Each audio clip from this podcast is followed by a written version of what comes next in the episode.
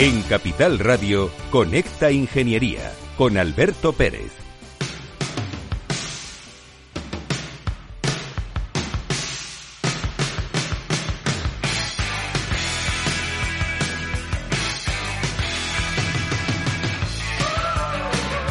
La Rafacano. Buenos días España, buenos días ciudadanos. Hoy es miércoles, inicio de la Semana Santa en España. Afortunadamente, la gente puede volver a disfrutar de su cultura, de sus acciones, de un montón de cosas. Eh, creo que tenemos un problema, Félix. Ah, sí. Fernando Blaya, buenos días. Te tengo que enseñar que todos los días que te tienes que poner el micro cerquita, levantarlo, dejarlo aquí tranquilamente y que se te pueda escuchar bien. Gracias, maestro. Me has fastidiado eh, el día. Después de esto tomaré medidas disciplinarias. Bueno, pues como decía, mucha prudencia en la carretera, que hay nuevas normas de la DGT. Y sobre todo por una cuestión, porque hay que romper lo que ha dicho la inteligencia artificial de los accidentes que va a haber y las muertes que va a haber. Por favor, prudencia. Hoy no puede ser de otra manera y tengo que felicitar al Villarreal, que se ha cargado al monstruo del Bayern de Múnich y estará en las semifinales de la Champions. Y esperemos que esta noche nuestro querido Atlético de Madrid también pase a las semifinales y haya tres equipos en España contra un solo inglés y jueguen una semis muy bonitas y divertidas. ¿Qué decir del Madrid? Ya lo, ya lo han visto ustedes. Al Madrid nunca hay dar, que darle por muertos. Como a la ingeniería, nunca la des por muerta. Estamos en Conecta Ingeniería, programa del Cogitín. En Capital Radio, los reyes de la mañana de los miércoles. ¡Adelante!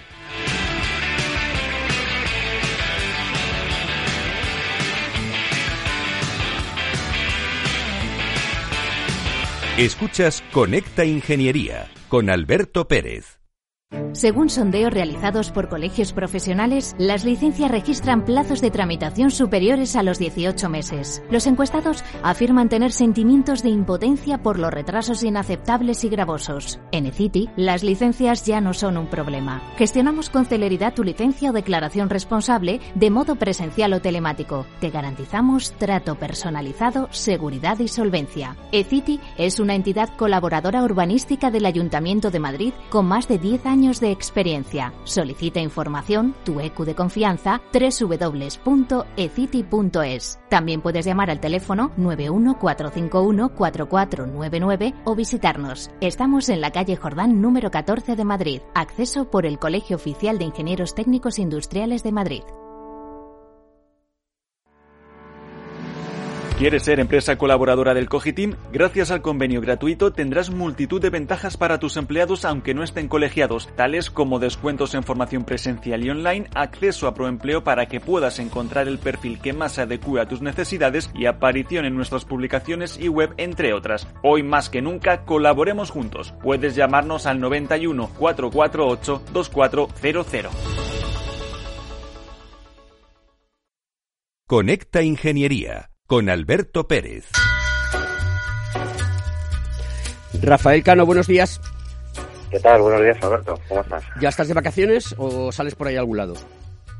Pues estoy de vacaciones, pero sigo conectado a la empresa porque sigue, sigue habiendo trabajo por todos lados y bueno, intentaré también desconectar un poco a partir de mañana. Pues me parece muy bien, querido amigo. Oye, ¿cuál es la noticia que nos traes hoy? Pues hoy quería traerte a la mesa un tema que preocupa especialmente a las comunidades autónomas, ya que nuestra vicepresidenta primera del Ejecutivo Español y ministra Nadia Calviño pues solicitó ya por el pasado otoño a los presidentes autonómicos que eligieran proyectos para ser financiados por los fondos europeos. Y todavía no sabemos, hay una gran eh, incertidumbre y no sabemos si va a llegar ese dinero o no.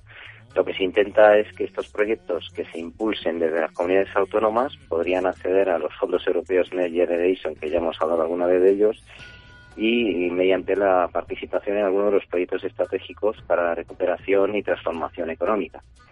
El problema es que hay una honda preocupación en todas las comunidades autónomas porque la realidad es que a pesar de haber presentado proyectos importantes, pues como son áreas logísticas inteligentes, gestión integral de residuos domésticos, proyectos para innovación y la creación de unidades especiales en hospitales, reindustrialización de áreas, ampliaciones de aeropuertos como el de Barajas, creación de hubs tecnológicos, son todos proyectos relacionados con la transformación digital y la sostenibilidad, pero la realidad es que el dinero no llega, no hay avances y hay una gran incertidumbre en las comunidades autónomas. Por parte de la ministra se dijo que el desarrollo de estos planes comenzaría en el pasado 1 de abril, pero la realidad es que todavía no sabemos nada y tampoco sabemos incluso si se necesita la validación por parte de Bruselas. Un ejemplo tenemos en la Comunidad Autónoma de Madrid, pues donde se arrastra desde el inicio una gran polémica puesto que Madrid presentó en 2021, en febrero, un plan estratégico que pedía más de 20.000 millones para hacer frente a más de 215 proyectos e inversiones. Todavía no hay respuesta. En algún medio económico ya podemos escuchar o leer que incluso podrían desviarse fondos de estas partidas eh, para financiar, pues, eh, por ejemplo, los 20 céntimos de la ayuda al combustible u otras ideas que tenga el gobierno español con motivo del impacto de la guerra y la crisis energética. Por tanto, esperamos que Nadia Calviño dé un paso adelante. Eh, parece ser que va a comparecer el 28 de abril en la Comisión General de las Comunidades Autónomas del Senado para informar de los avances y eh, esperemos que llegue el dinero, que haya transparencia y que nos digan qué proyectos se van a ejecutar. Y eso es todo, amigos. Bueno, querido amigo, esperaremos al metaverso que esté bien implantado para poder hacer esta transición de fondos de la Unión Europea y que nuestro querido gobierno pues haga haga algo. Porque esto, la, la, realidad es que es muy triste. Yo llevo siendo crítico con este concepto desde el minuto cero. Y era una de las cosas de las que vamos a hablar hoy en el, en el programa, porque vamos a presentar el barómetro industrial del 2021 en la Comunidad Autónoma de Madrid. Querido Rafa, disfruta mm, de, semana, de la Semana Santa y recuerda, las torrijas no engordan. Muchas gracias, Alberto. Hasta la semana que viene. Escuchas Conecta Ingeniería con Alberto Pérez.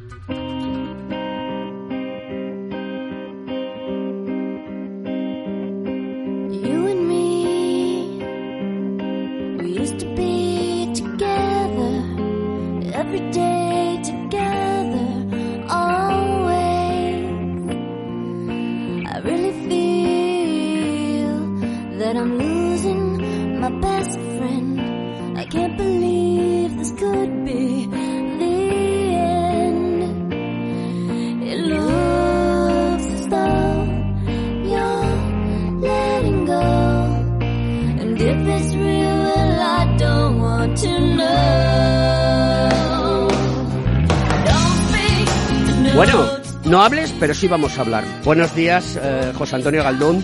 Buenos días, Alberto. Decano del Colegio Oficial de Ingenieros Técnicos Industriales. Buenos días de nuevo, vicedecano Fernando Blaya. Buenos días, Gracias por venir a Conecta Ingeniería. ¿Y qué ocurrió ayer en el Colegio Profesional? Decano, cuéntanos, por favor.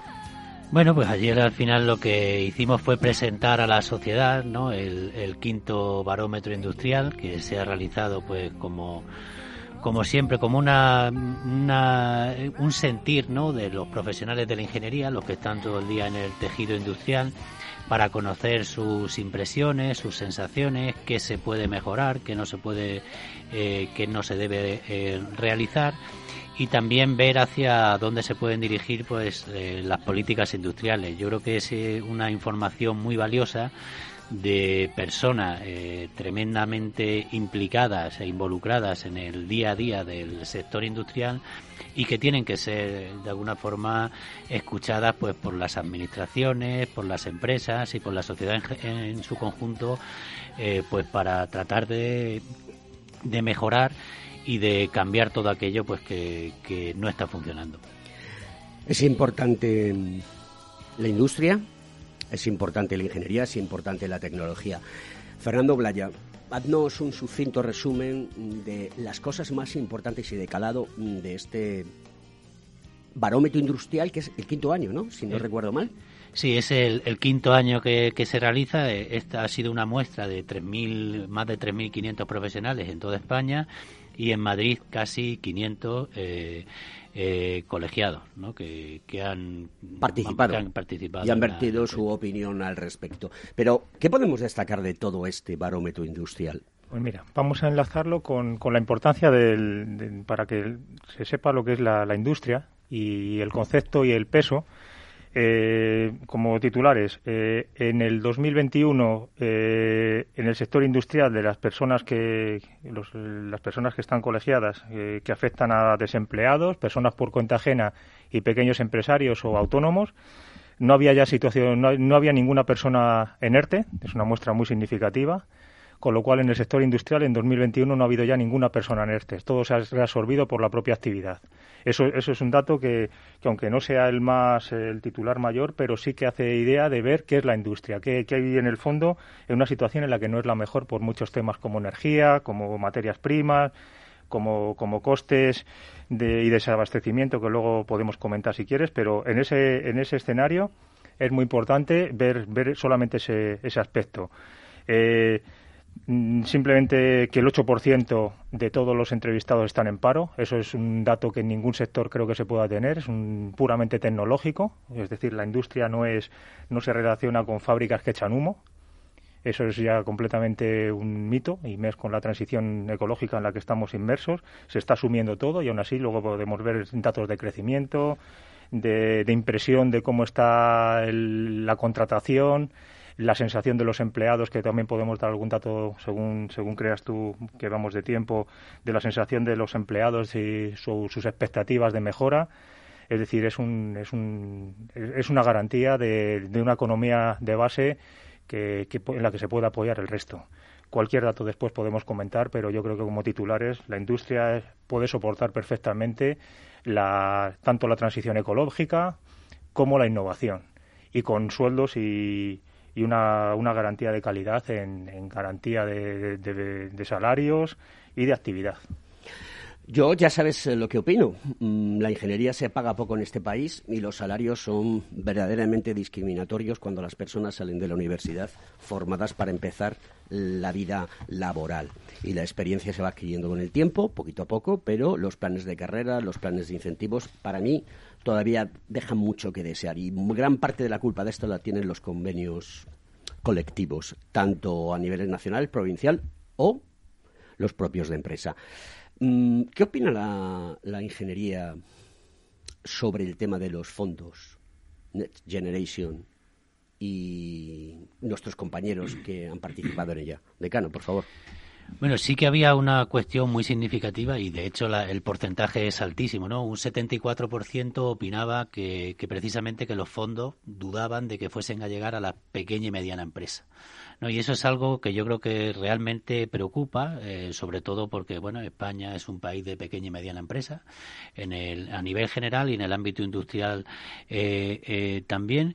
Y, y, sí que es cierto que si lo que se quiere hacer estos fondos Next Generation es precisamente pues para crear una nueva generación de, de industria digital, de industria tecnológica, de industria eh, ecológica, pues precisamente esos fondos se tienen que utilizar para este tipo de, de cuestiones y no para otras que me ha dado un poco, no sé cómo decirlo, de, de, o me ha causado malestar el escuchar que esos fondos se podían aplicar a, a, reducir ¿no? a el precio de la, de la gasolina. O sea, yo sí, pero eso, es un, eso es un reducto del fracaso de una gestión en una situación en la que estamos. de, esto de quién tiene la culpa? Sería totalmente, vamos, eh, eh, impensable y, desafortunado el que se utilizasen esos fondos precisamente para esto y, y, sobre todo sin atajar, ¿no? Un problema que, que ya lo hemos comentado alguna vez, que se trata de un problema estructural y no se pueden atajar pues con este tipo de medidas y parches que se, que se están eh, realizando ahora mismo, sobre todo en en materia energética. No, pero bueno, que supongo que, hablaremos. Sí, sí, largo y tendido. Oye, hoy, hoy vengo con la escopeta cargada y ya lo sabes, desde primera hora de la mañana me he encontrado con dos tipos en la calle tomando café y me han puesto de un humor de perros. Así que hoy vengo con la, con la escopeta cargada y esos dos tipos están aquí conmigo sentados. Eh, hay que reírse porque si no, esto es muy duro. No, ¿sabes lo que pasa? Eh, que mm, la gente piensa que el dinero es gratis ¿de acuerdo? Que cae del cielo, que es como un maná, y que tú lo consumes y no lo tienes que devolver. Y es que no es así. Los fondos Next Generation no son una financiación a fondo perdido. Es una cosa que tenemos que devolver. Entonces se meten dentro de los sistemas productivos de los países para que produzcan más, para que se transformen más, creen más riqueza, pero poco a poco se va devolviendo, porque el dinero lo tienes que devolver. Esto es así. Entonces, el que los fondos paguen los céntimos de la gasolina o del gasóleo, eh, lo va a pagar usted, señor decano, y usted, señor vicedecano.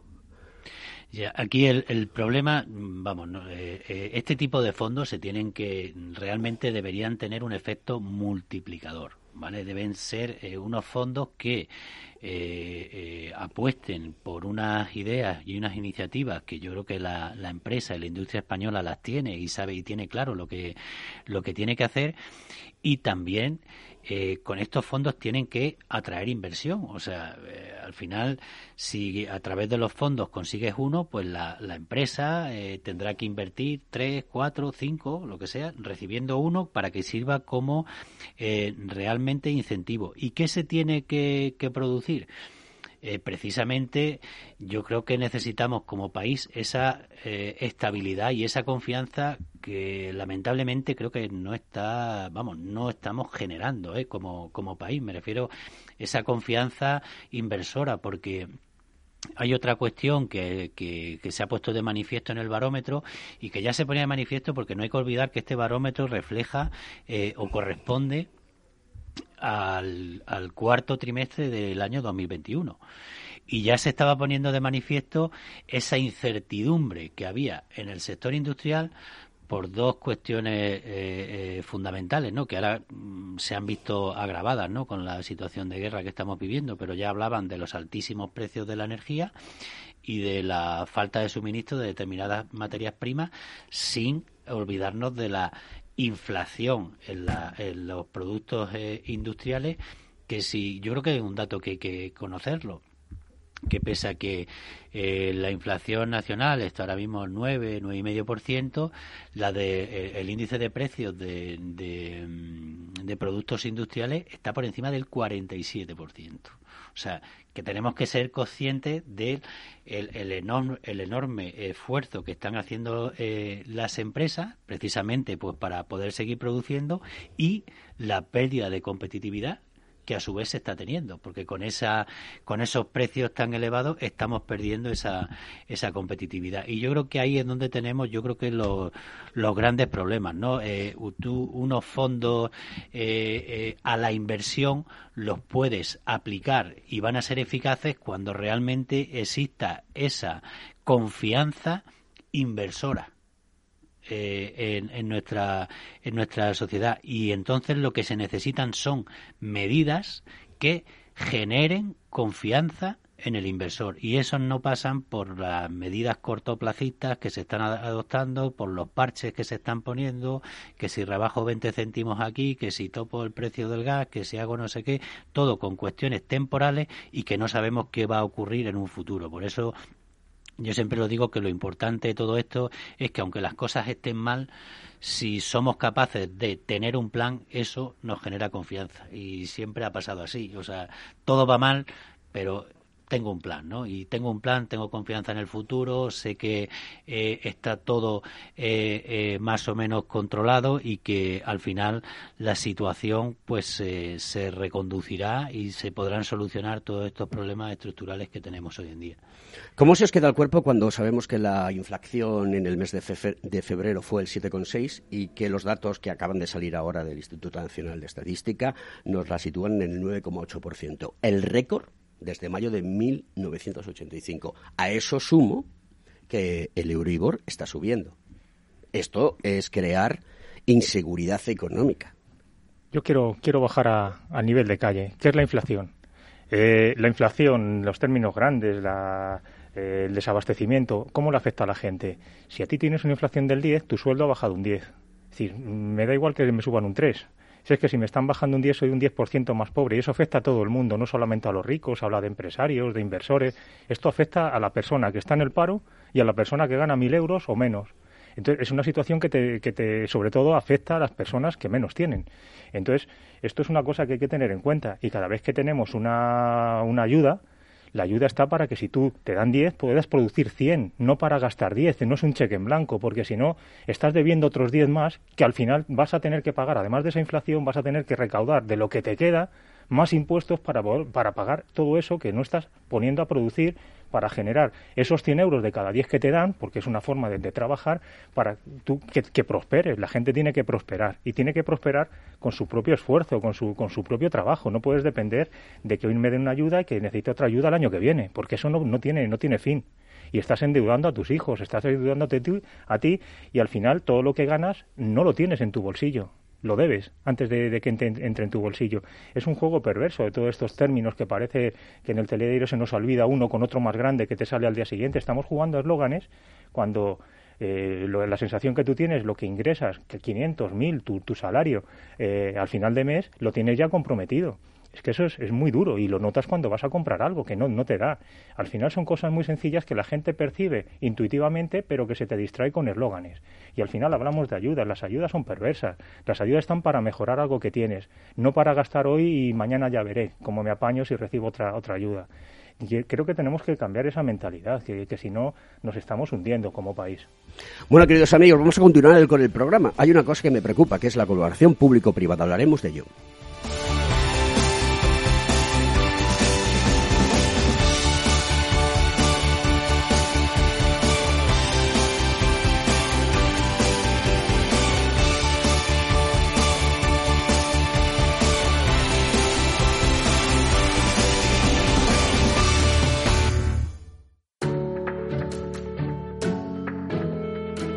Bueno, pues ahora vamos a localizar a Javier Font, que está un poquito retrasado en el día de hoy.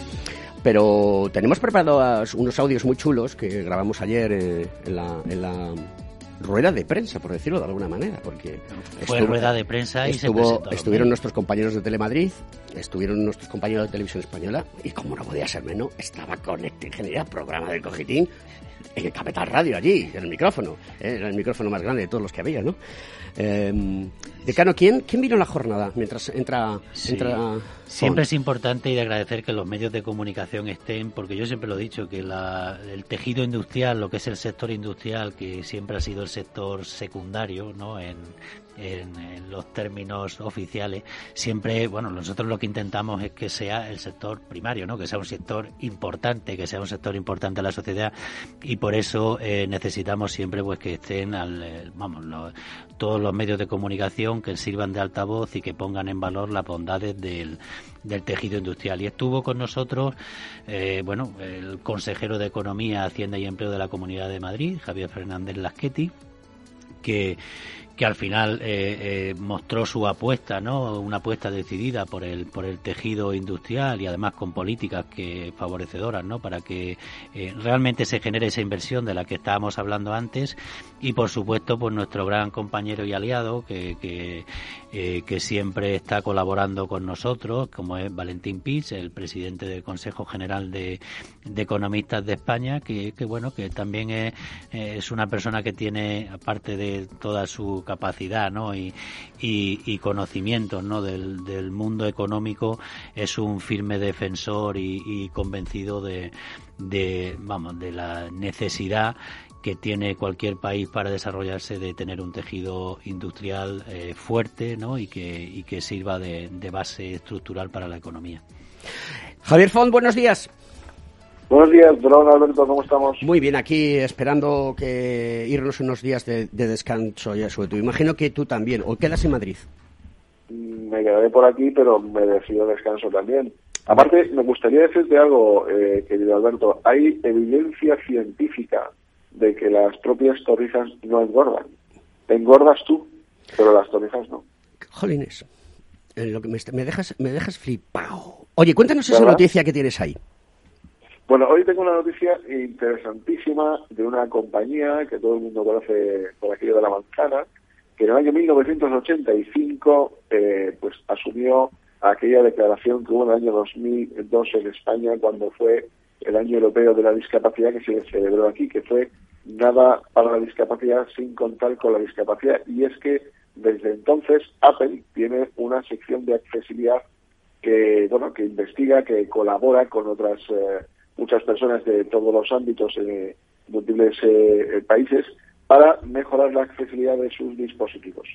Eh, si bien más lejos, por ejemplo, tenemos casos de personas eh, ciegas, no invidentes, ciegas, hay que corregir ese lenguaje también, eh, que de alguna manera, pues cuando esperan la cola de coger el pan o de un cine, no saben si avanza o no avanza, cuánto queda. Y bueno, a través del escáner LIDAR que tienen, pues a través de la detección y, localización del, del láser, les facilita pues la información de cuánto tiempo dura la cola, en fin, ese tipo de, información. Tenemos también situaciones, por ejemplo, de personas sordas, que como muchos eh, podéis entender, pues se les escapa aquellas situaciones de emergencia, ¿no? Por ejemplo, si hay un incendio, si se ha caído una cosa al suelo, si hay un bebé que está llorando, pues también tiene eh, el dispositivo Apple este tipo de, aplicaciones. Y luego, pues claro, cuando sacaron, pasamos de los teléfonos de botones a los teléfonos de pantalla, hubo muchas personas eh, ciegas que, bueno, pues pensaron, se acabó nuestro mundo de la comunicación con los teléfonos móviles. Pues no, porque surgió VoiceOver, que lo que hace es leer lo que hay en la pantalla con, eh, bueno, pues con pulsaciones eh, de los dedos, en fin, una, una serie de estrategias, eh, de funcionalidades que desde luego facilitan y mucho la vida de las personas. Y luego, a través de, Apple Watch, pues también hay personas que a lo mejor tienen problemas por alguna amputación y hay eh, han instalado acelerómetros y giroscopios que permiten que estas personas eh, no necesiten, digamos, la mano para poder utilizar y para poder manejar el Apple, el, Apple Watch. Simplemente una cifra que creo que es importantísima para las empresas estas de telecomunicaciones y es que el 72% de la comunidad de personas eh, ciegas utiliza Apple, con lo cual yo animaría al resto de compañías a ver que este es un segmento de la población importantísima para su negocio y animarse a hacer estas cosas o incluso mejores. Querido amigo, como siempre un placer. Disfruta mucho y cómete todas las torrijas que quieras, porque como a ti no tengo nada. Un abrazo fuerte. Un abrazo la... Feliz Semana Santa. Continuamos. Igual.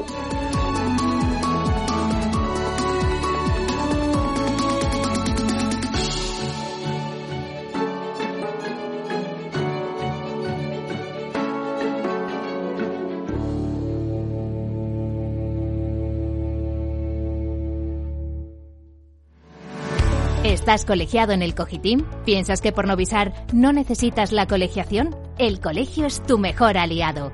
Siempre estará en tu desarrollo profesional, ofreciéndote servicios como asesoramiento técnico, legal, laboral y fiscal, además de numerosas herramientas competitivas como formación presencial y online, acreditación de PC ingenieros, software técnico, networking y otras muchas. Porque creemos que trabajando juntos podemos construir una sociedad mejor. Colégiate. Más información en www.cogitim.es.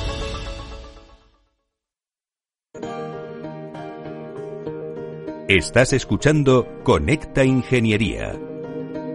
Buenos días Alberto y buenos días a todos los oyentes.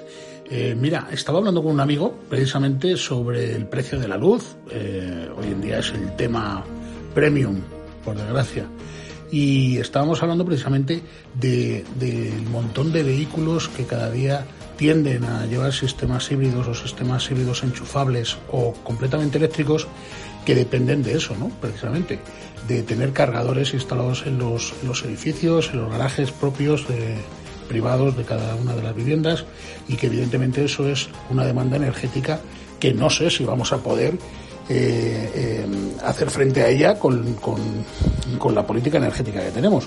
Y entonces, bueno, pues estamos comentando precisamente sobre la posibilidad que existe con los, eh, con los biocombustibles, los combustibles de origen vegetales o los combustibles que son sintéticos y cómo esto pues puede ayudar al bolsillo eh, y al ecosistema eh, por doble partida. Primero porque no tendríamos que hacer un desembolso, puesto que serían compatibles con los vehículos tradicionales y segundo porque además bueno pues eh, las emisiones están bastante bien. Incluso la huella de carbono de los vehículos eléctricos prácticamente es mayor que la de estos biocombustibles o, o combustibles sintéticos. Por poner ejemplos, Porsche está, por ejemplo, utilizando una gasolina de origen sintético que dicen que va a estar disponible de manera rápida para que los vehículos de gasolina puedan utilizarla sin tener que hacer ninguna conversión. Hay un montón de, propuestas sobre pila de combustible de hidrógeno y bueno, pues biocombustibles que pueden hacer que los vehículos diésel no tengan que tener ningún tipo de modificación para utilizar estos gasóleos sintéticos, el HVO, por ejemplo, o el e-diésel, que es un combustible sintético basado en agua y aire y compatible evidentemente con motores convencionales como lo que estábamos diciendo. Incluso, fíjate, de Islandia llega el buncanol, que es un combustible que está derivado precisamente de, la compresión del hidrógeno que se, que se efectúa en las erupciones volcánicas a altísimas compresiones y temperatura. Así que yo creo que bueno, vamos a ver un mercado de los biocombustibles que puede hacer que seamos eh, más sostenibles a la vez que dependamos menos de esa carga energética con respecto a la electricidad, que yo creo que ahora mismo es una demanda que no podemos soportar. Así que bueno, pues a ver si hay suerte y es verdad que de una manera y otra eh, aliviamos el bolsillo y arreglamos el medio ambiente. Así que nada, pues muchísimas gracias y un fortísimo abrazo a todos. Antonio, eh, feliz Semana Santa y come muchas torrijas, que no engordan.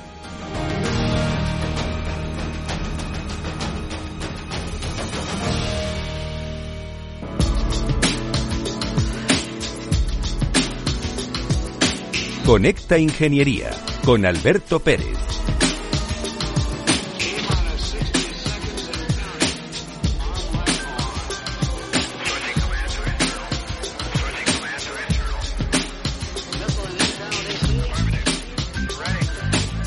Pues vamos a continuar con esta canción de Prince, el programa, y ahora vamos a ir directamente a un audio mm, de la rueda de prensa de ayer. Y vamos a ir comentando a, la medida a medida que lo vamos escuchando. Adelante, Félix, por favor. Alberto Pérez, con esta ingeniería, programa de Cogitín y Capital Radio. Eh, la pregunta es la siguiente para la mesa. La situación de la energía hoy en día está provocando que el gas se pretenda topar la cuestión es quién va a pagar la fiesta, porque al final esto va a recaer en los consumidores. Estas eh, acciones que está tomando el gobierno son coherentes con las necesidades que hay hoy en día. La energía nuclear, que es una de las energías mundialmente eh, más seguras que hay. Eh, tenemos el ejemplo de, Francia, que subsiste de ella. se, está, se sigue con el plan de desmantelamiento. ¿Cómo se ve la situación al respecto? Gracias.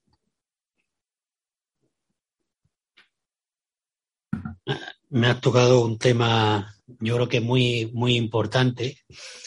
Y el tema energético es uno, precisamente uno de esos problemas que tenemos en España que son estructurales y que de, alguna forma se quieren eh, atajar con medidas temporales y, con argumentos eh, cortoplacistas que nada ayudan a la, a la situación que estamos viviendo. Eh, el tema energético de España tiene un problema y tenemos que, ser claros con ello. Y, de hecho tenemos un problema y hasta incluso pues como, como la como la propia Unión Europea. Ya fue en el año 73 eh, con la primera crisis del petróleo.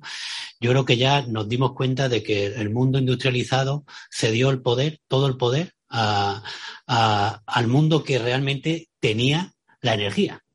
¿vale? A los países, eh, en este caso, exportadores de, petróleo, que desde ese momento se organizaron y dijeron, a partir de ahora las condiciones las marco yo. Hubo un momento previo donde los países industrializados eran los que eh, eh, pedían y exigían y ponían las normas. A partir de ahí, el escenario cambió. El escenario cambió posteriormente, tanto en España como en Europa, pues bueno, nos incorporamos también al gas, otra nueva fuente de energía de la cual tampoco eh, disponemos, y todo ello que nos ha llevado a una situación en la que dependemos energéticamente del exterior el 73%.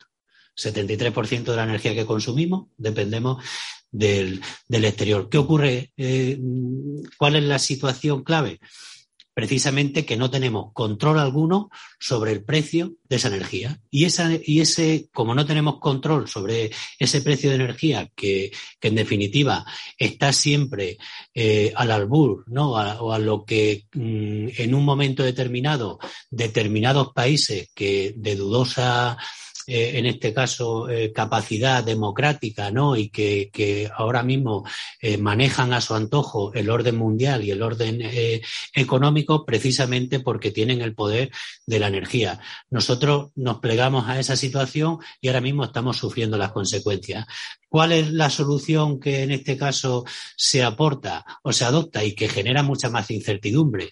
Ahora mismo resulta que una de las fuentes eh, de energía que nos generan una estabilidad tremenda en el sistema, en el, sistema eléctrico sobre todo, la energía nuclear, pues lejos de, decir eh, por parte del gobierno, que debe decir ahora, estamos en un momento que para facilitar esa transición eh, ecológica, esa transición energética hacia las fuentes renovables, necesitamos una fuente de energía continua, constante, barata, económica y además que no contamina, ¿no? O sea que, mm, pues precisamente lejos de decir ahora el gobierno, vamos a aumentar la vida con las inversiones que, hayan, que sean necesarias, vamos a aumentar la vida de las centrales nucleares. Pues no, nos hacen el anuncio de que siguen con el plan de cierre y que, y que del año 27 al 35 cerrarán las centrales nucleares. ¿Qué genera eso en el sector y en todo el mundo? Incertidumbre, incertidumbre, y lo vuelvo a decir otra vez, incertidumbre y subida de precios. Y subida de precios de la electricidad. Porque si estamos hablando ahora de que el, por tal y como tenemos ahora mismo concebido con el pool eléctrico, con el sistema marginalista del pool, que durante un 10 o un 20, un 10 o un 20% de la energía que consumimos y en determinadas horas depende del gas y el gas está carísimo y eso es lo que nos marca el precio de todas las energías, pues cuando cierren las centrales nucleares, como sigamos con esta situación, en vez de ser eh, eh, X horas al día, serán prácticamente la totalidad de horas al día las que necesitaremos el precio del gas y con el pool marginalista, pues llegaremos a la misma situación, aunque al final el incremento de la energía será muchísimo, eh, será muchísimo mayor. Aquí hace falta un plan, un plan serio, un plan que sea creíble y un plan que genere confianza a, a, los inversores. Y creo que no, este no es el camino. Esta medida puntual de topar el gas, el precio del gas de aquí a diciembre, bueno, pues nos puede generar cierta, eh, cierta tranquilidad de que vamos a tener un precio el doble el doble de lo que pagábamos en el año 2019 y en el 2020, porque topando el precio del gas a 30 euros megavatio hora, vamos a tener un precio cercano a los 110 euros megavatio hora, lo cual eh, sigue siendo un precio tremendamente alto, ¿no? Pues para lo que podríamos realizar aquí. Y yo siempre lo he dicho, y tenemos los instrumentos necesarios para hacer un plan, y un plan que sea coherente, y un plan además que sea sostenible. Y en España tenemos esa capacidad de fomentar las fuentes de energía renovable que en todo momento van a ser eh, nuestra nos va a hacer eliminar esa dependencia energética del exterior y nos va a generar esa tranquilidad. Por tanto, ¿qué tenemos que hacer? Un plan de inversión eh, eh, al año 2030 como mínimo del 50% más de la potencia instalada en energías renovables que tenemos ahora mismo. Y lo tenemos que hacer con cabeza, con cabeza. ¿Por qué? Porque tenemos el eufemia, el, algoritmo que utiliza red eléctrica, que, te calcula casi de forma eh, matemática instantánea, con una precisión milimétrica, el consumo nuestro, nuestros hábitos de consumo. Y también sabe exactamente cómo producen nuestras plantas de, generación de energía renovable. Vamos a utilizar, tenemos la información, ese es el Big Data de toda la vida, ¿no? Que tenemos esa información. Vamos a planificar dónde serán las zonas más convenientes para incluir centrales eh, fotovoltaicas, dónde serán zonas más eh, importantes para eh, poner centrales eólicas. En definitiva, para, para tratar de incorporar más fuentes de energía renovable en el sistema que nos permitan eliminar el que en nuestro sistema eléctrico tengan que entrar las centrales térmicas y contaminantes, en este caso las del gas o las de carbón, que ya prácticamente no hay, o cualquier otra que no sea sostenible y que no podamos y, que no tengamos nosotros que utilizar esas fuentes de energía. Y sobre todo tenemos que trabajar muchísimo en la gestión de demanda.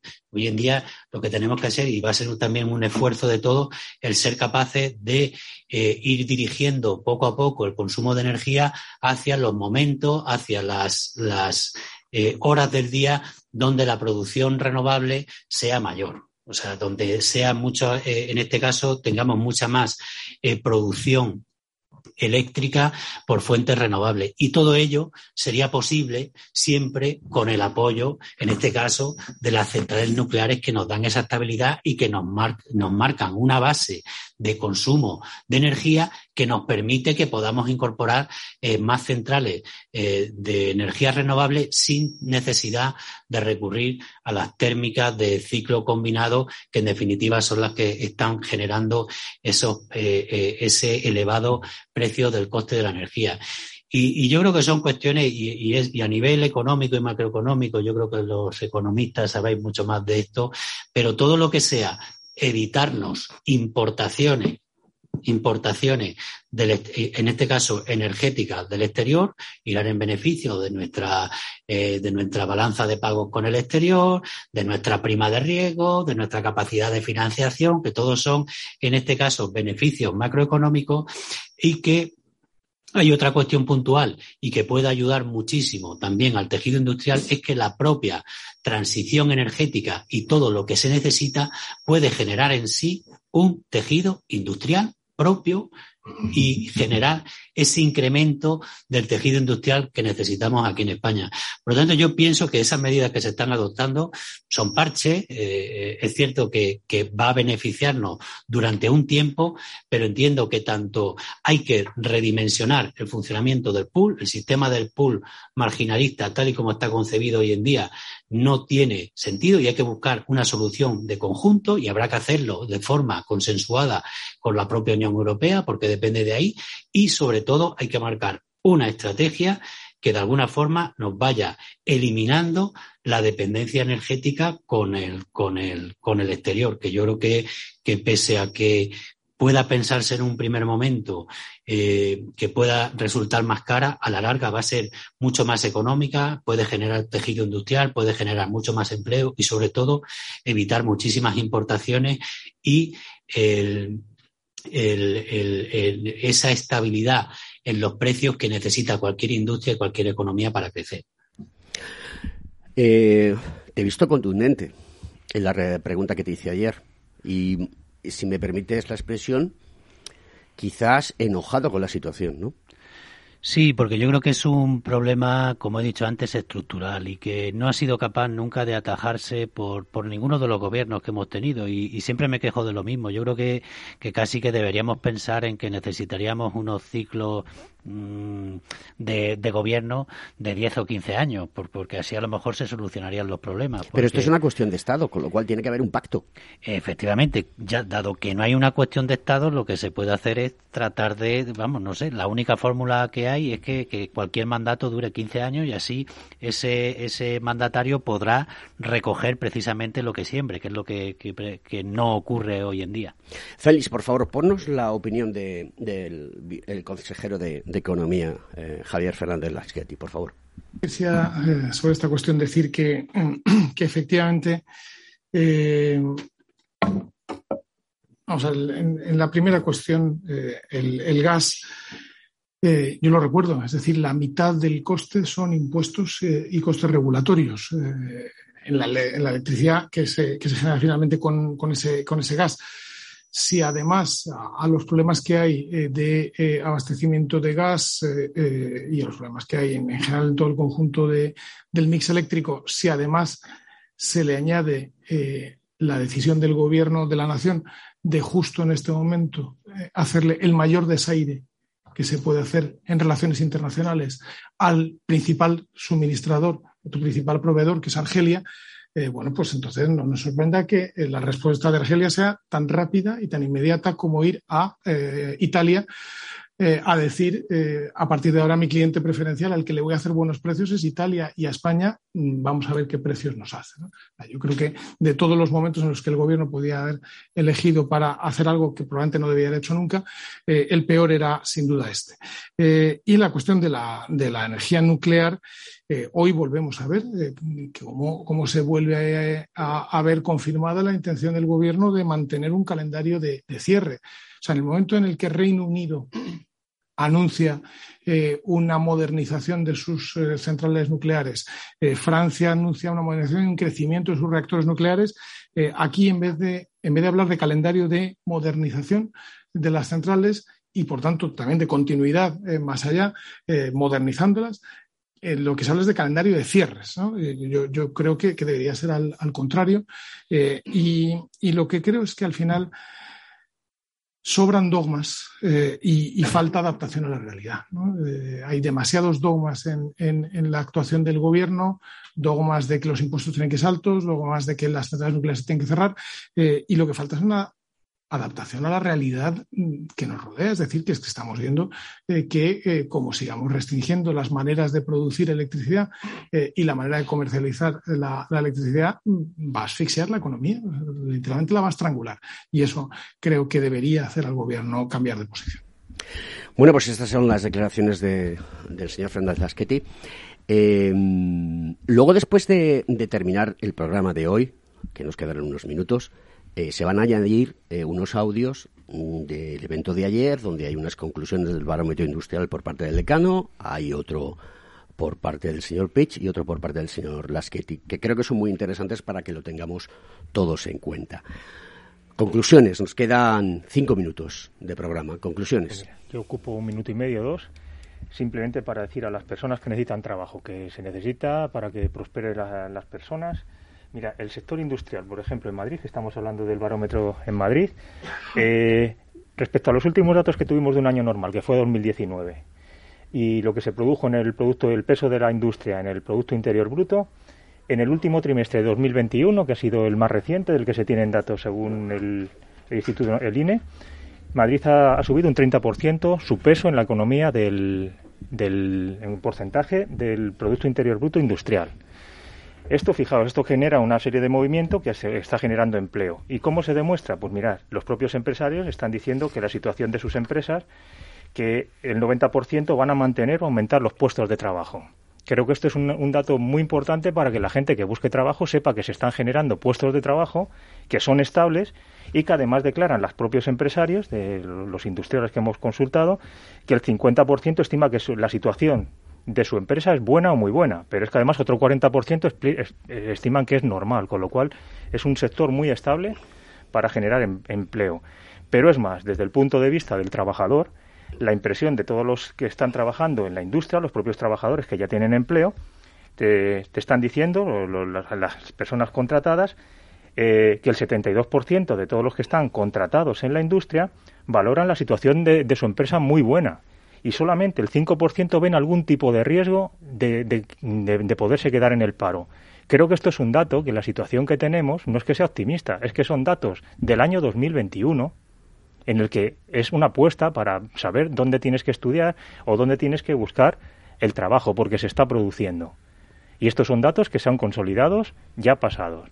Con lo cual creo que es un sector por el que se, tiene que apostar. Además, los salarios no son los más bajos, es decir, eh, creo que, el nivel salarial y la garantía de, estar relacionado con el sector industrial nos genera la base sólida que necesita el país y nuestra comunidad, desde luego, que está reaccionando creo que bastante bien a todos los efectos de la pandemia, se ha, se ha repuesto muy bien. Eh, con lo cual creo que siempre hay una salida y no hablamos de, todos esos temas que estamos hablando, de, problemas macroeconómicos que, en nuestra economía pues bueno, poco tenemos que hacer a nivel individual, pero creo que el sector industrial es donde se puede apostar por empezar a, a prepararte o a buscar tus currículums. Se está produciendo trabajo de calidad. Yo, eh, sí, bueno, yo siempre soy optimista, ya lo sabéis, ¿no? Pero que eh, sí que es cierto y se está reactivando, como dice Fernando, y claro, venimos del año 2020, ¿no? Que, fue un año, pues... No, pero estamos comparando el 19, el, 20 lo olvidamos, estamos mejorando el 19. con el, con el mejorando también, además, el, el 19 y el 20, pero claro, eh, en esta situación, y no se tenía en cuenta eh, la... Bueno, eh, hablamos, si queréis, de la industria electrointensiva, de los altos hornos, de las grandes empresas que han tenido que cerrar y paralizar su actividad por los altos costes energéticos. Y eso es que no se tiene. ¿Sabéis lo que significa eso en cuanto a, a, producción, en cuanto a los ERTES que ahora sí que se están produciendo? No se produjeron en su día por las circunstancias de la pandemia y se están produciendo por las cuestiones energéticas. O sea, yo creo que hay que ser conscientes de que, de que podemos entrar en una espiral eh, eh, eh, fatídica si no somos capaces de controlar de controlar de alguna forma esta eh, inflación que, que, que la verdad es que puede tirar por tierra todo el crecimiento que realmente se esperaba de, de, nuestra economía y para eso hay que estar eh, no solo ágiles sino también tener una, una visión de, de, Estado y de futuro que, que, genere esa confianza en las empresas y en la industria. Lo ha comentado Fernando, yo creo que la industria es la, la base esencial para el empleo de calidad, para generar y fijar inversiones, para generar estabilidad también en el empleo y para generar economía. Y lo venimos diciendo siempre que no hace falta solo más industria sino también mejor industria, la industria que sea sostenible, sólida, innovadora, ¿no? Y que, y que aporte un alto valor añadido bruto, que es lo que necesita nuestro país. Querido Fernando, querido José Antonio, gracias por estar aquí en Conecta Ingeniería. Los Reyes de mañana de los miércoles. Feliz Semana Santa a todos. Os esperamos de vuelta y queremos que estéis todos. Un abrazo fuerte. Ah, recuerdo que después va a, añadirse eh, una serie de conclusiones a este podcast que hemos grabado hoy y que ha sido súper divertido. Hasta la semana que viene.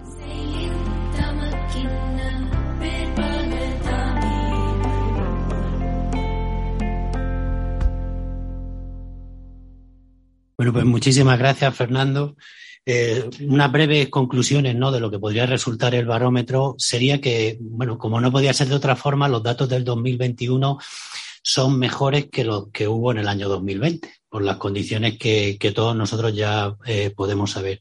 Y una cuestión importante a reflejar en la Comunidad de Madrid, yo creo que es que pese a que eh, porcentualmente el peso del sector industrial en la Comunidad de Madrid es inferior a la media nacional, la perspectiva de, de, la ingeniería, la perspectiva del sector industrial en la Comunidad de Madrid es mejor uh, en términos generales que en el resto de comunidades autónomas, lo cual significa, eh, o desde nuestro punto de vista, que tenemos ese potencial eh, como comunidad, como región, pues para que realmente eh, podamos ir superando todas las dificultades que ya de por sí se anticiparon en el año pasado, en el 2021.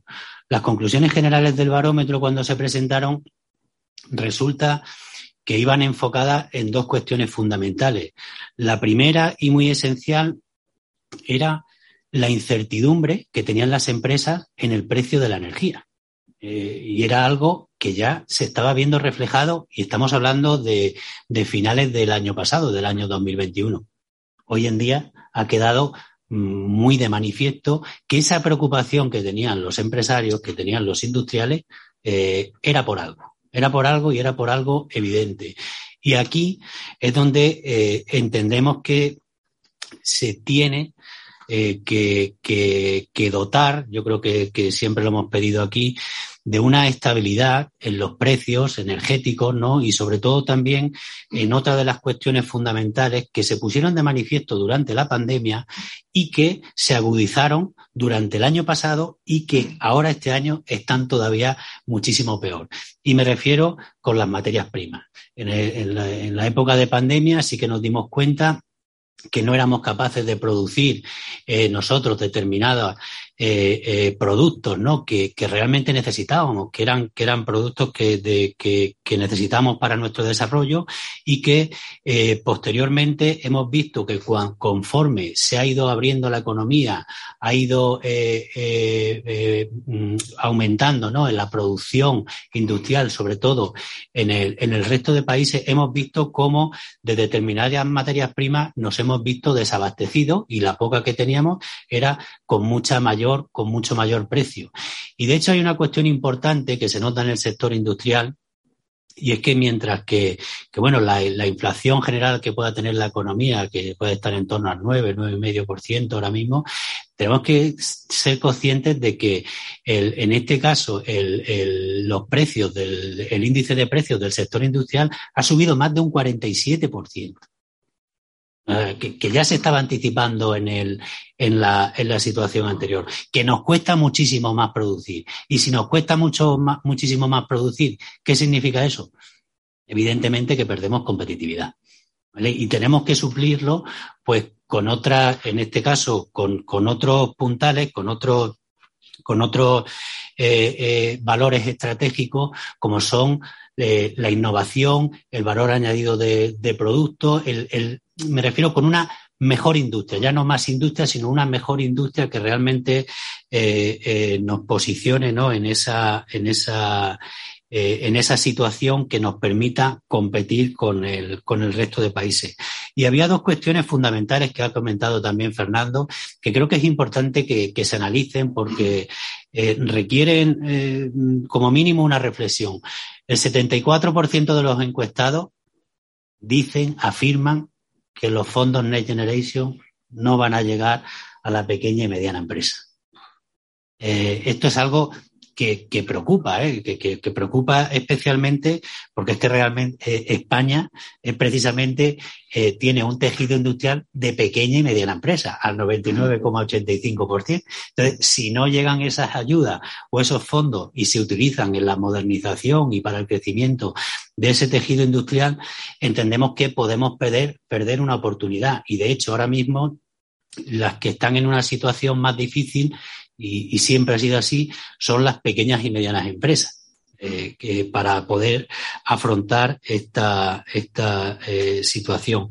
Y también hay una cuestión que, que, me gustaría remarcar, que es que el 93% de los encuestados piensan que hace falta eh, una política industrial, que se marque un horizonte, que se marquen unos objetivos, que se marquen una referencia, una serie de hitos ¿no? Porque al final yo creo que eh, lo que necesitamos muchísimas veces es precisamente eso, mm, fijarnos unos objetivos y tratar de dar los pasos para cumplirlos. Y normalmente esos objetivos eh, nos quejamos siempre de lo mismo. No pueden ser objetivos cortoplacistas, no pueden ser parches, no pueden ser medidas puntuales y urgentes o medidas reactivas sobre algo que nos ocurre.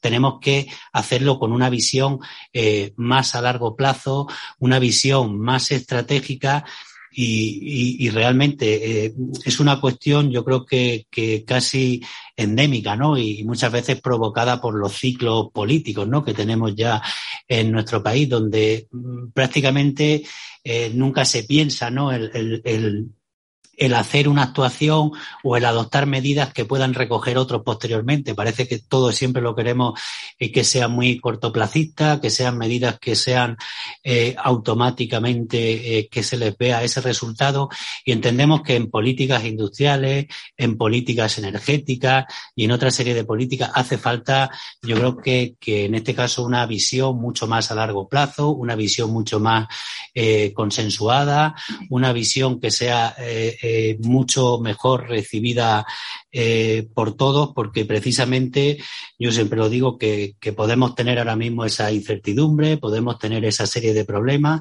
pero que cuando alguien tiene un plan, eh, ve las cosas con mucho más optimismo. ¿Vale? Cuando vivimos una situación tal y como la estamos viviendo, con esta problemática que nos afectan cada día de una forma diferente y nos dedicamos a, adoptar medidas puntuales y, y atrapar heridas de, emergencia, mm, cuanto menos ni nos da esa confianza que necesitamos como país y como, y como comunidad autónoma para recibir las inversiones y al revés, nos genera esa inestabilidad y esa incertidumbre que es muy mala muy mala para que realmente se, se, puedan generar esas políticas de inversión en el tejido industrial y que, como hemos visto aquí en la Comunidad de Madrid, yo creo que tenemos grandes valores. Uno de ellos yo creo que importantísimo es el capital humano, eh, esa capacidad también de, de, atraer talento, esas políticas ¿no? que de alguna forma incentivan ¿no? el, que, el que se genere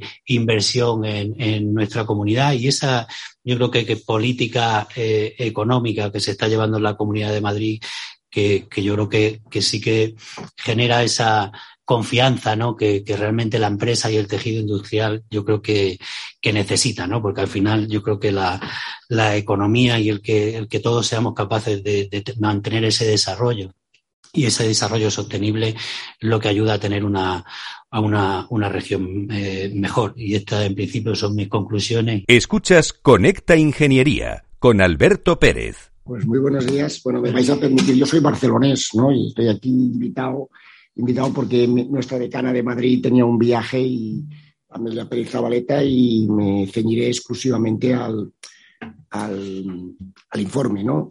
Primero yo quisiera poner en valor a los compañeros de la prensa, no es normal eh, a veces tener una encuesta que de 3.510 eh, profesionales que están en las empresas, ¿eh? en las empresas industriales. Yo creo que esto es una, pequeño, una pequeña joya que tenemos, que se ha hecho cinco años, unas encuestas de, este perfil de 3.500 ingenieros que están en, compañías y que están viendo cómo va la industria. Primero es un dato que hay que tener en cuenta, ¿no? Aunque nuestro presidente no lo ha dicho, yo lo tengo que decir, ¿eh? y tampoco lo ha dicho eh, Fernando, el vicepresidente. O sea que es un dato importante. Yo, creo, eh, yo aconsejo leer. Hay, hay cosas muy interesantes, ¿no? Un primer dato, un dato que a mí me ha sorprendido para poner en valor la, industria. Aquí hay, el 72% de los encuestados, que por tanto hay que representan empresas han dicho que prácticamente las tres cuartas partes han dicho que no, no, han utilizado los mecanismos de los ERTES. Esto es una cosa que a mí me ha sorprendido profundamente y positivamente es decir, toda la industria, y después haré una pequeña reflexión de la importancia de la industria, es que son unos transatlánticos eh, que viven un poco al margen de las coyunturas muy coyuntural, perdóname la expresión, y realmente es importante. También es verdad que también nos dicen, aunque es verdad que había los, las dificultades de despido, que dicen que prácticamente más del 70% ni se han planteado despedir. ¿eh? Que realmente, si, si, si todos los sectores industriales dijeran que han podido trabajar al margen de, la situación de la pandemia y que además resulta que prácticamente ni se han planteado despedir, el 76%, a mí realmente me, me, refuerza la importancia de la industria a largo plazo. Hay otro dato, de los cinco bloques que hay, o sea, los, el Consejo de Economistas lo, que, lo que ha hecho es colaborar muy humildemente en hacer en el quinto bloque, hacer una pequeña reflexión estratégica, bueno, no sé si es estratégica, una cierta reflexión del papel de la industria en Europa y en el mundo y en España. ¿no? Hay también un dato en la, parte de la actualidad que a mí, me, digamos, nos dicen que prácticamente el 65% de, de los encuestados nos dicen que esto de la transición ecológica y el tema digital es un tema muy importante. Esto yo creo que es es decir, que, nuestra industria ha interiorizado que esto de la transición ecológica no es una cosa que, decimos y utilizamos y, gastamos de una manera un poco así, se lo han dicho, no, esto va en serio y nosotros tenemos que posicionarnos aquí. Este, este, este, este, este, este eh, prácticamente 66% nos dice, y esto yo creo que es muy importante, ¿no? que esto va a costar mucho dinero y que hay que tener fondos, no solo hay que dedicar tiempo, hay que saber lo que se quiere decir, además vamos a necesitar dinero. Yo la primera reflexión que hago con las cuentas públicas que tenemos, no sé qué, va a pasar. Yo creo que esta es una cosa muy concreta que nos dicen, bueno, que esto es muy importante, ¿no? que bueno, esto de la transición ecológica es un tema que va en serio, nosotros tenemos que posicionarnos, eh, nos lo tomamos muy en serio, pero va a ser cara la transición ecológica. ¿eh? Y que por lo tanto tenemos que tener recursos. Una parte, evidentemente, que tiene que ser privados, una parte, pero otra parte tiene que ser pública. Con lo cual, el tema de las finanzas públicas va a ser un tema estratégico a tener en cuenta. Después hay un dato que yo quisiera también moderar, ¿no? un dato negativo, que nos dicen que un 74% no acaban de ver cómo van las ayudas comunitarias. También es verdad, vamos a hacerlo en positivo, vamos a darle, vamos a darnos un poco de optimismo es verdad que, claro, esto está, esta, encuesta se hizo el cuarto, trimestre del 21 y es verdad que si ahora la cosa está un poco oscura, en, el cuarto trimestre aún estaba más oscura. O sea que hay, hay una, lectura. Esto es negativo. Esto es negativo porque eh, he dicho que hay que tomarlo en perspectiva. Es negativo porque las ayudas comunitarias, evidentemente, hay una parte que gestionan directamente nuestra administración central, otra que lo gestionan las autonomías pero necesitamos que las empresas estén muy activas, estén muy, muy predispuestas a ver lo que hay y a, ponerse en el, cuando se conozcan las condiciones. Si de entrada ya dices que, esto no lo veo claro, yo creo que las pymes tienen que ponerse las pilas y aquí los ingenieros vais a jugar un papel muy importante porque hay que saber qué, qué subvenciones, qué ayudas, qué concursos salen y tú tienes que estar predispuesto a prepararlos, presentarte en el concurso hay que preparar papeles, hay que, hay que estar muy activo. Este tema me preocupa porque sí hay esta visión negativa. ¿no?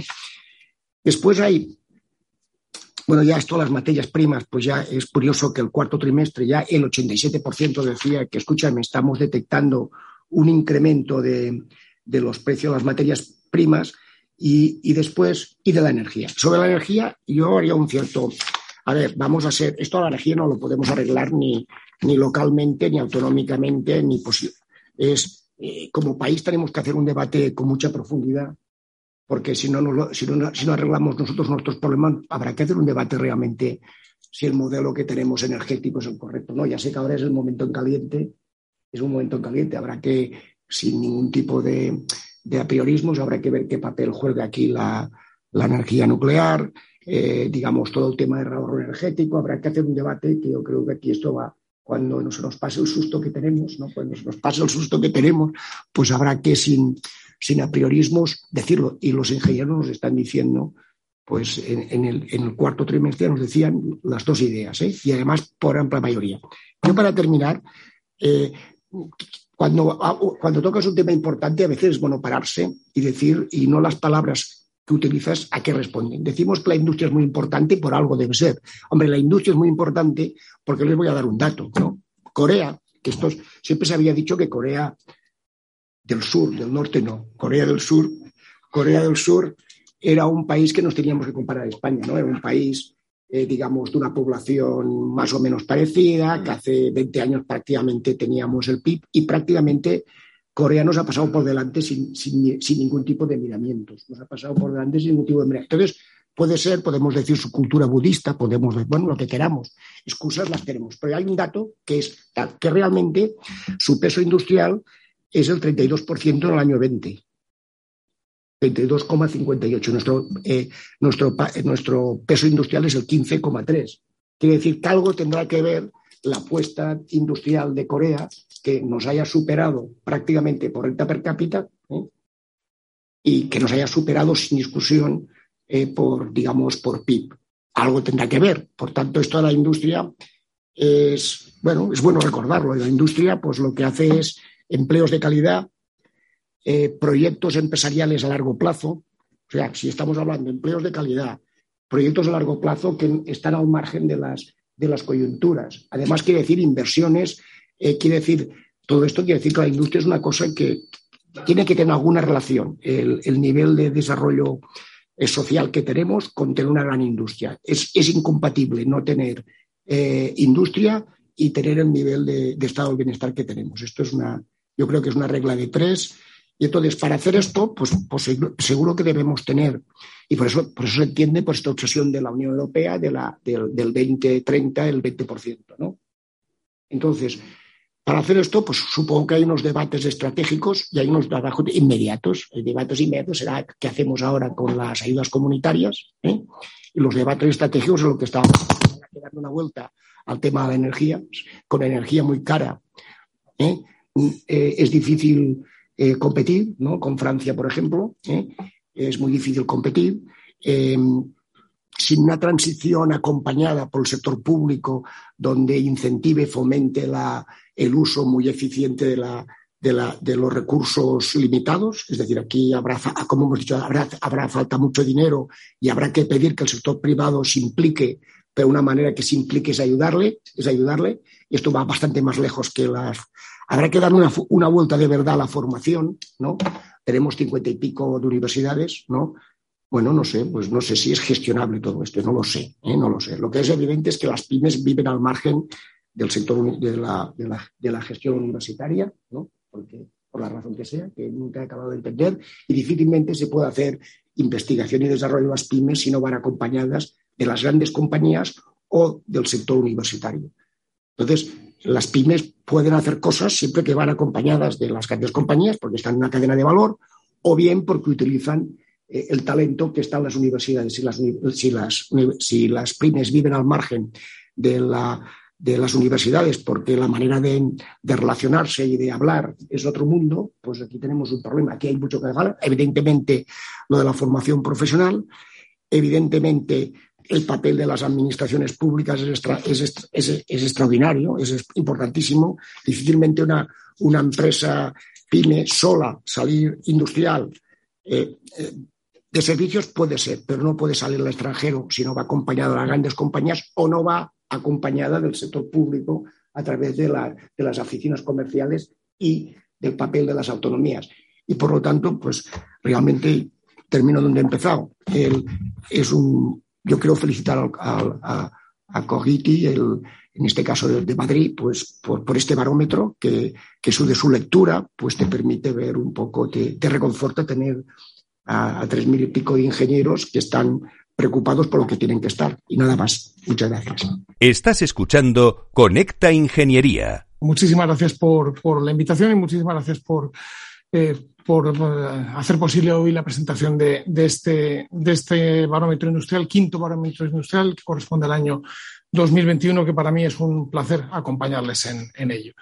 Eh, un estudio que ha, que ha, sido elaborado por el eh, Consejo General de Ingeniería Técnica Industrial y la Cátedra Internacional COGITI de, de, Ingeniería y Política Industrial de la Universidad Católica de San Antonio de, de Murcia y que por tercer año consecutivo también ha contado con la colaboración y la participación del Consejo de Economistas de España, eh, que, que, aporta la visión de, de los eh, ingenieros en, el estudio sobre la situación en la que se encuentran las empresas industriales y sus trabajadores, las perspectivas que muestran ante la evolución de la economía en general y, y del sector industrial, obviamente, en particular, tanto a, a nivel eh, nacional como regional. Y, y, es una visión muy importante porque, como hemos podido ver en la, en la presentación, la hacen quienes están directamente, en, su gran mayoría, en la propia ingeniería y en la, y en la industria. Y, y, por tanto ofrece datos que eh, yo creo que ayudan a la toma de decisiones en la industria, tanto en el sector privado como desde las administraciones públicas. En el caso concreto de la Comunidad de Madrid, los resultados del barómetro concluyen eh, con una valoración que yo creo que es, eh, que es positiva, eh, es más positiva que la media nacional, eh, que nos hace también eh, tomar nota, mm, extraer lecciones y, cuestiones en las que podemos mejorar, pero que al mismo tiempo también refleja que hay una visión por parte de los propios ingenieros de, de, una industria en Madrid que camina mejor que la, media, que la media nacional. En concreto, el estudio revela que casi el 50% de los ingenieros consultados considera que la industria madrileña es buena o muy buena, lo cual si, si comparamos esa cifra con la del conjunto eh, nacional, eh, se ve que la Comunidad de Madrid es la región donde los ingenieros hacen un mejor diagnóstico del sector industrial de toda España. De hecho, a, a nivel nacional, el porcentaje de ingenieros que tiene una valoración positiva de la industria es del 22%, 26 puntos menos que en el caso de los que trabajan en la Comunidad de, de Madrid. En definitiva, el barómetro industrial del año 2021 muestra que la industria de la Comunidad de Madrid es, la mejor valorada eh, por sus profesionales en España, tanto en el presente como en sus expectativas de, de, futuro. Y ese logro, evidentemente, se le debe y es el mérito de las empresas industriales madrileñas, muchas de ellas pymes, otras de ellas grandes empresas internacionales, eh, Todas ellas cada año se esfuerzan por ser más competitivas, por reducir costes, por eh, acelerar los tiempos de producción, eh, introducir innovación, adaptarse a las necesidades de sus clientes y ofrecer los mejores servicios para adaptarse a una economía basada en el conocimiento, en el uso de la tecnología más avanzada y en la industria 4.0. Para conseguir ese objetivo, las empresas necesitan desenvolverse eh, en el marco de un modelo económico que les proporcione estabilidad y certidumbre, lo decía hace un momento el, decano. Eh, un, modelo que les dé estabilidad, certidumbre, un marco, creemos que es más favorable si tienen los impuestos más bajos, creemos que es más favorable si tienen más libertad eh, económica y que además les incentive a innovar, a aportar soluciones imaginativas a problemas complejos y a emprender proyectos eliminando todos aquellos obstáculos y tramas que se lo, que se lo impida. Y ese es el, el modelo eh, que la Comunidad de Madrid eh, lleva desarrollando a lo largo de ya casi dos décadas que se basa en la libertad económica como eje de sus, de sus políticas. Dentro de ello va a tener un hito muy importante eh, con la aprobación, probablemente a lo largo del próximo mes de, mayo, de la ley de mercado abierto, que va a permitir, y pensando perdón, en el sector industrial, me parece, perdón, eh, hablaba de la aprobación de la mm, ley de mercado abierto que va a permitir eh, que eh, puedan trabajar en Madrid cualquier empresa, cualquier profesional de cualquier lugar de España sin necesidad de trasladar ni su residencia ni su, ni su domicilio a, Madrid solamente o sencillamente con la permisos, homologaciones, licencias que tenga en su región de origen, sin necesidad de en Madrid volver a pasar por una nueva eh, homologación, volver a pasar por, un proceso de, eh, de, licencia, es decir, abriendo el, mercado de Madrid eh, para que quien sabe hacer algo y lo ha demostrado en cualquier lugar de España lo pueda hacer también en Madrid. Creo que eso va a ser algo que a la industria madrileña en particular le va a venir bien, ¿eh? porque va a reducir costes, va a reducir tiempos y va a eh, introducir también más innovación, más talento, llegado desde cualquier lugar de, España. Sabemos que la, mejor forma de promover la actividad empresarial y con eso el crecimiento económico es interferir lo menos posible en las decisiones de las, de las eh, empresas. El resultado de, este modelo, eh, la, Comunidad de Madrid se ha convertido en la primera economía nacional, eh, aporta el 19,3% del PIB nacional, lidera la inversión extranjera, eh, concentrando casi el 73% del total de la inversión extranjera que llega a, España en el año pasado 2021 y la creación de empresas con el 20,6% de nuevas empresas. Hoy, de nuevo, ha salido el dato de, creación de empresas en el mes de, febrero y es un dato en el que, de nuevo, en, Madrid es un dato positivo. Obviamente queda mucho por hacer, eh, eh, tenemos que tener más y mejores empresas, pero, pero, vamos por un camino correcto. Somos el destino preferido eh, por los inversores y por los que se atreven a emprender y eso es algo que es en sí mismo positivo. Y esos resultados también se reflejan en nuestra industria, o mejor dicho, los resultados de nuestra industria se reflejan en estos resultados. Por eso, en Madrid se concentra el 25% eh, de las principales empresas de alta y media tecnología de España y, desde luego, somos eh, el principal referente nacional en la industria aeroespacial, en la industria farmacéutica, componentes electrónicos y tecnologías de la información. Eh, a veces se habla de la, eh, como si la industria en Madrid fuera algo residual, fuera poca cosa. Y no es verdad, quienes lo hacen no, no, no, no miran las cifras y no tienen en cuenta las, las, cifras. La actividad de las empresas industriales ha llevado a Madrid a ser la segunda región industrial de España, eh, aporta el 12,6% del valor añadido bruto de la industria nacional. En Madrid hay 20.554 eh, empresas industriales, de las que el 99% son pymes, que emplean a 294.000, por tanto a casi 300.000 eh, trabajadores madrileños. Y en el último año, el empleo industrial en Madrid ha crecido casi un 10%, un 9%, con 24.800 nuevos empleos industriales aquí en Madrid.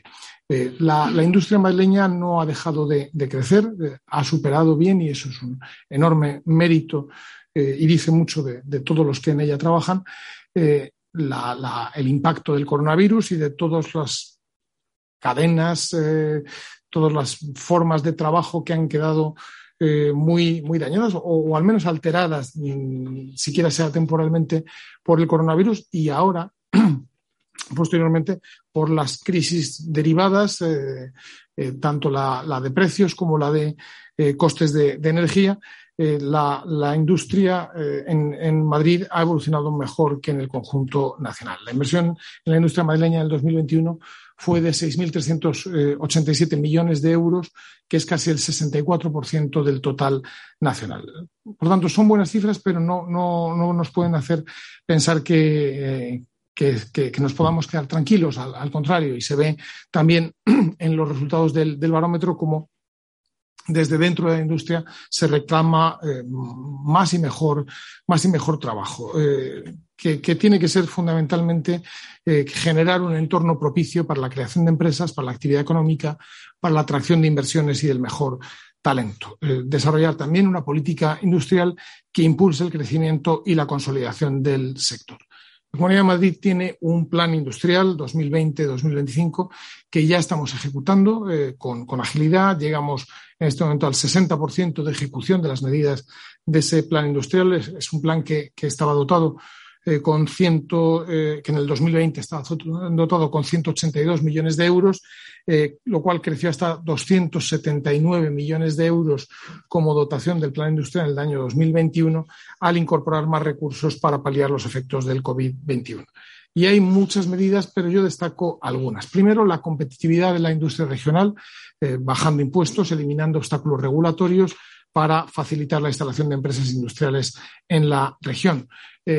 Por eso las reformas que ya se han hecho y las que están ahora mismo en proyecto en eh, aspectos de suelo y urbanismo eh, para flexibilizar, para agilizar la calificación de los terrenos, no es algo, como suele pensar, que beneficia al sector inmobiliario, a que beneficia sobre todo al sector industrial eh, en particular, porque es el que necesita suelo, es el que necesita agilidad para poder responder a las, a las necesidades de producción de cada momento. Segundo, eh, aspecto que destaco, la transformación digital de las eh, pymes y de los autónomos industriales, para lo cual llevamos destinados más de 20 millones de euros del programa de ayudas de Industria 4.0. De, de esas ayudas se han beneficiado hasta el momento un total de 154 empresas industriales en Madrid.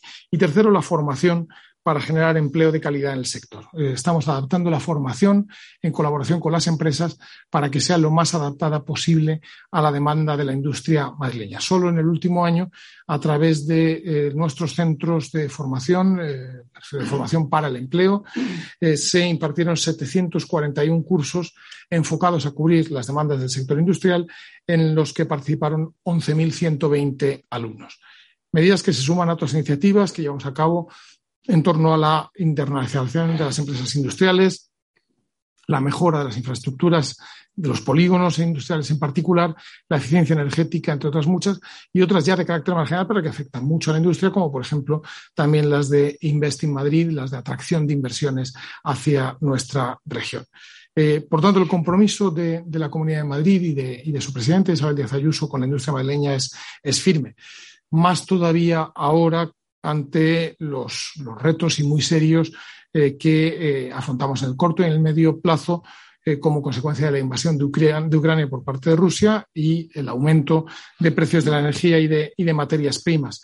vamos a mantenernos en, esta senda, incrementándolo. Hemos pedido medidas al Gobierno, creemos que debería haberlas tomado, creemos que hubiera sido mucho mejor eh, que hubiera suspendido eh, la eh, recaudación de los impuestos que recaen sobre tanto sobre la energía eléctrica como sobre los carburantes. Recordemos que más de la mitad del precio son impuestos o costes regulatorios. Si el gobierno se hubiera limitado a suspender esa recaudación, en este momento valdría la mitad. de manera que sería bastante más efectivo que a la misma persona que paga impuestos por comprar un litro de carburante o pagar un kilovatio eh, a esa misma persona que paga tantos impuestos, luego le, den 20 eh, céntimos que en realidad no se los está dando el gobierno, sino que se los está dando el señor que le eh, expende el litro de carburante, al cual ya le dicen que ya en el futuro lo cobrará, pero veremos a ver cuándo, cuándo es eso. Eh, creemos que haría falta una acción bastante más efectiva y menos llena de prejuicios y menos llena de dogmas por parte del gobierno y bajar impuestos sería efectivamente eh, en este momento lo mejor que podría hacer por la industria eh, española y, dentro de ella la de Madrid. Se ha hecho mención a los fondos Next Generation y, me parece muy razonable lo que los ingenieros de Madrid perciben y los ingenieros de toda España también, y es y es lentitud eh, y es eh, eh, falta de cauces de llegada final, especialmente a las, a las pymes. Em, los fondos Next Generation deberían ser determinantes.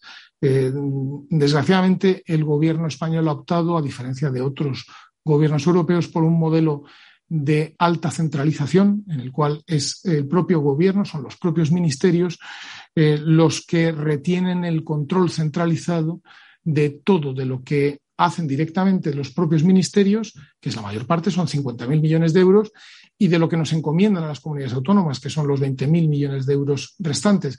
Nos lo encomiendan las comunidades autónomas no para que nosotros nos sentemos con la industria de Madrid y pensemos qué podríamos hacer juntos con este caso, 2.000 millones de euros. No, es para que hagamos exactamente las convocatorias con los requisitos y las definiciones que fija eh, los eh, órganos centrales de los ministerios. Todo eso que, da rigidez, lentitud y falta de adecuación a la realidad, en este caso, de la, de la industria. Mucho más eh, teniendo en cuenta el momento presente. En este momento, lo mejor que se podría hacer con una parte sustancial de esos fondos Next Generation es redireccionarlos lo más pronto posible hacia cuestiones que remedien o que palien el, el efecto eh, de la subida de precios de la energía y de la subida de precios de materias primas. Esa es, en este momento, eh, lo mejor que se puede hacer por la recuperación, la resiliencia y la transformación, sería eh, hacer eso que es lo que ha pedido la, presidenta de la Comunidad de Madrid, Isabel Díaz Ayuso, lo hizo en la Conferencia de Presidentes de La Palma y, desgraciadamente, no ha tenido una respuesta positiva por parte del Gobierno. Eh, esto era lo que yo quería compartir con, todos ustedes, eh, agradecerles la realización de este estudio, la tenacidad y la constancia en hacerlo, es decir, hacer eh, un estudio de estas características durante cinco años seguidos le va dando cada vez, cada vez más valor porque se va viendo esa, evolución. Por tanto, les, felicito a, los ingenieros industriales, ingenieros industriales y también al Colegio de, al Consejo de, Economistas por, su colaboración. Así que muchísimas gracias y encantado de haber estado con ustedes.